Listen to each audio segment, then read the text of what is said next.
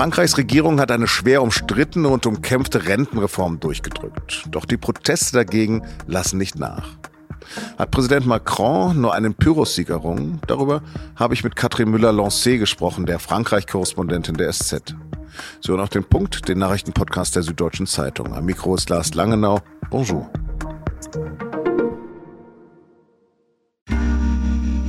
Werbung Hi, ich bin Patrick Bauer, Reporter beim Magazin der Süddeutschen Zeitung. Und gemeinsam mit meiner Kollegin Eva Hoffmann habe ich an einer unglaublichen Geschichte recherchiert.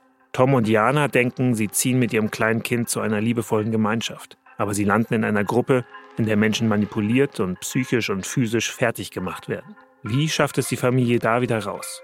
Im Schattenkloster. Chronik einer Gehirnwäsche ist ein SZ Plus Podcast in Zusammenarbeit mit Audible. Jetzt auf sz.de slash Schattenkloster. Französinnen und Franzosen müssen wohl bald länger arbeiten. Am späten Donnerstagabend vergangener Woche hat die Regierung von Präsident Emmanuel Macron die Rentenreform durch die Nationalversammlung gedrückt. Es folgten chaotische Szenen im Parlament, als die Ministerpräsidentin das ohne Abstimmung mit einem Sonderartikel der Verfassung gemacht hat, dem Artikel 49 Absatz 3. Aussi, sur le fondement de l'article 49 alinéa 3 de la Constitution, die Reform sieht unter anderem eine schrittweise Anhebung des Renteneintrittsalters von 62 auf 64 Jahre vor. Tatsächlich beginnt der Ruhestand im Schnitt aber eh schon später. Denn wer für eine volle Rente nicht lange genug eingezahlt hat, arbeitet auch in Frankreich länger. Mit 67 Jahren gibt es dann unabhängig von der Einzahldauer Rente ohne Abschlag. Das will die Regierung auch beibehalten und die monatliche Mindestrente auf etwa 1200 Euro erhöhen. Mit der Reform will die Regierung eine drohende Lücke in der Rentenkasse schließen. Montag überstand die Regierung dann zwei gegen sie angestrengte Misstrauensvoten. Doch die heftigen Proteste und auch Ausschreitungen gehen weiter. Etwa Dienstagabend in Paris, in Saint-Étienne, Straßburg oder Toulouse. Polizisten wurden verletzt, es gab mehr als 140 Festnahmen. Diesen Dienstag wollen Macron und Premierministerin Elisabeth Bornet die Mehrheitsführer der Fraktionen treffen. Mittwoch will sich Macron dann mit einer Ansprache an die Nationen wenden. Aber schon für Donnerstag haben Gewerkschaften zu weiteren Streiks und Protesten aufgerufen. Einer aktuellen Meinungsumfrage zufolge wünschen sich etwa zwei Drittel der Befragten das Aus der Regierung. Andere Umfragen zeigen, dass Macrons Popularität auf den niedrigsten Stand seit Jahren gefallen ist. Ist Macron nun ein König ohne Kleider, wie die Zeitung Libération kommentiert? Darüber habe ich mit meiner Kollegin Catherine Müller-Lancé in Paris gesprochen. Bonjour Catherine, in Paris türmen sich die Mülltüten. Wie lange bleibt der Abfall wohl noch vor deiner Haustür liegen? Also bei mir stehen die Mülltonnen tatsächlich ganz brav leer im Hof. Mein Arrondissement scheint nämlich zu den Glücklichen zu gehören, in denen sich eine private Firma um den Müll kümmert und es streikt ja nur die städtische Müllabfuhr. Ach, wie schön das ist mit der Privatisierung. Macron hat die Rentenreform durchgedrückt und seine Regierung zwei Misstrauensanträge überstanden. Wie hat er denn das geschafft?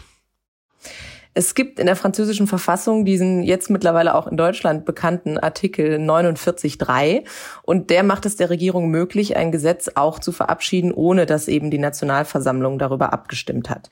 Im Gegenzug hat die Opposition die Möglichkeit, die Regierung durch ein Misstrauensvotum zu stürzen und das hat jetzt eben nicht geklappt.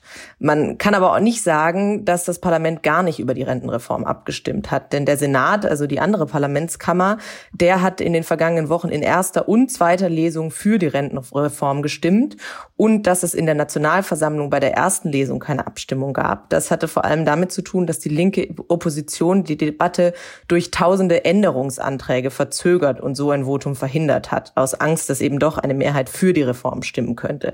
Also sowohl die Regierung als auch die Opposition haben bei der Parlamentsdebatte Verfahrenstricks angewendet. Hm. Aber erklär uns doch nochmal diesen Artikel 49.3. Wieso steht überhaupt in der Verfassung? Das ist eine Frage, die sich im Moment auch viele in Frankreich stellen. Eigentlich jedes Mal, wenn dieser Artikel gezogen wird, und das war in der Fünften Republik jetzt schon hundertmal der Fall, verurteilt ihn die Opposition als undemokratisch. Ursprünglich hatte Charles de Gaulle diesen Artikel 1958 eingeführt, weil er Angst hatte, dass das Parlament zu mächtig werden könnte und so die Arbeit der Regierung lähmen könnte. Und wie so oft ist es in Frankreich natürlich schwierig, das Erbe von de Gaulle anzutasten. Letztendlich hat Macron das jetzt ja durchgesetzt. Ist es nun ein echter Sieg für ihn? Nee, also ein Sieg ist es auf keinen Fall. Viele sprechen jetzt von einem Pyrrhus-Sieg. Ähm, dass Macron auf diese Verfassungsklausel angewiesen war, zeigt ja eigentlich, wie schwach er und seine Regierung sind. Und weil er in der Nationalversammlung eben nur eine relative und keine absolute Mehrheit hat, war er darauf angewiesen. Nach einem Sieg sieht das, was gerade in Frankreich passiert, ja auch nicht wirklich aus, zumindest nicht für Macron. Die Liberation spricht von einem König ohne Kleider. Ist er das? Ja, das kann man schon so nennen. Hm. Die Reform ist also durch. Kann sie denn noch auf irgendeinem Weg gestoppt werden im Parlament? Also es gibt im Grunde genommen drei Möglichkeiten, die sind alle mäßig wahrscheinlich und die haben auch alle nicht so wirklich was mit dem Parlament zu tun. Also die Opposition hofft jetzt vor allem auf den Conseil constitutionnel, das ist das französische Verfassungsgericht. Das soll jetzt prüfen, ob die Reform verfassungsgemäß ist. Ähm, manche hoffen auch noch auf eine Initiative für ein Referendum. Dafür müssten aber fünf Prozent der Abgeordneten und zehn Prozent der Wahlberechtigten, also knapp fünf Millionen Französinnen und Französen, so einem Antrag zustimmen. Dass das gelingt, gelingt, ist ziemlich unwahrscheinlich. Und die letzte Hoffnung ist natürlich noch die auf die Straße, also dass der Druck durch den Straßenkampf einfach so groß wird, dass Macron seine Reform doch noch zurückzieht. Und wie nutzt das gerade die Opposition, beispielsweise Marine Le Pen?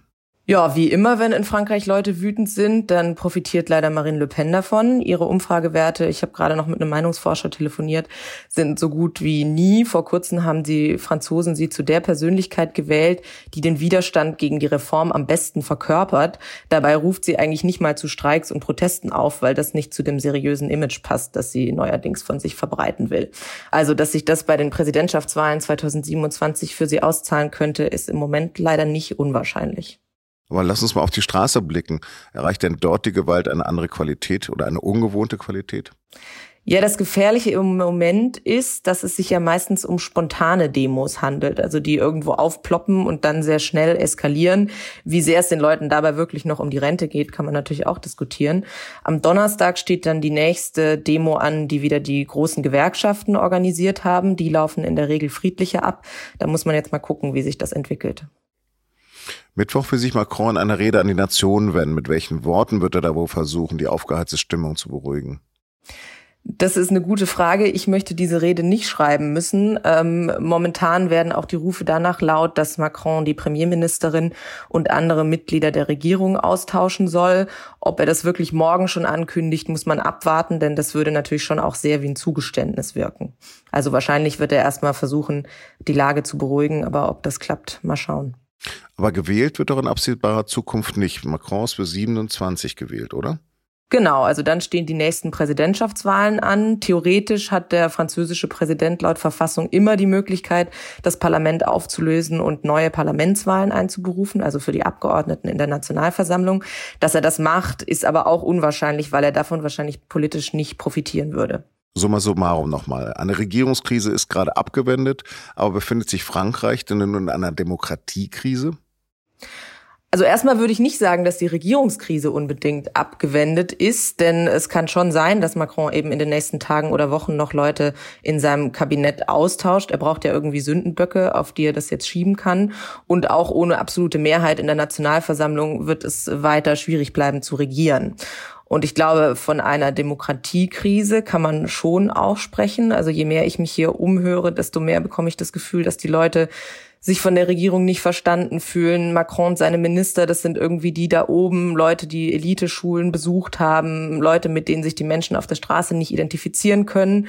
Und wenn die dann auch noch so eine umstrittene Reform per Verfassungsklausel durchs Parlament drücken, da bröckelt schon das Vertrauen. Und dann kann man sich schon auch fragen, ob die Institutionen in Frankreich eigentlich noch so richtig funktionieren. Katrin, merci. Wir bleiben in Kontakt. Gerne. Der Europäische Gerichtshof hat die Chancen vieler Dieselfahrer auf Schadensersatz im Abgasskandal deutlich erhöht.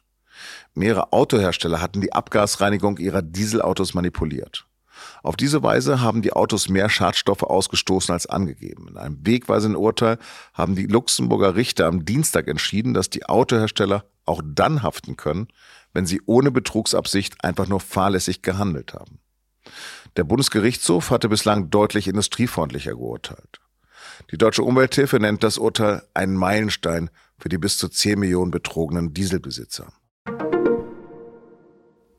Bleiben wir beim Auto. Im Streit um das Verbrenner aus ab 2035 ist die EU-Kommission auf das Bundesverkehrsministerium zugegangen. Die Kommission will Autos mit Verbrennermotoren weiter zulassen, sofern sie ausschließlich mit sogenannten E-Fuels betankt werden können. Regierungskreisen zufolge reicht Verkehrsminister Wissing von der FDP dieser Vorschlag jedoch noch immer nicht. Die Staatsanwaltschaft Stuttgart hat Anklage gegen Michael Ballweg, den Gründer der Querdenkerbewegung, erhoben. Offen bleibt zunächst die Frage, was die Staatsanwaltschaft dem 48-Jährigen konkret vorwirft. Weitergehende Auskünfte wollten die Ermittler derzeit nicht mitteilen. Ballweg sitzt seit rund neun Monaten in Untersuchungshaft. Zunächst ermittelte die Staatsanwaltschaft wegen Betrugsverdacht und Geldwäsche in Höhe von mehreren hunderttausend Euro. Den Wäldern in Deutschland geht es schlecht. Nur noch jeder fünfte Baum ist gesund. Landwirtschaftsminister Cem Özdemir hat gesagt, unser Wald hat Fieber.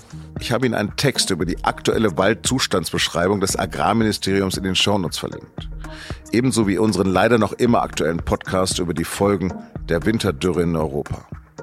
Redaktionsschluss für Auf dem Punkt war 16 Uhr. Produziert hat die Sendung Emanuel Pedersen.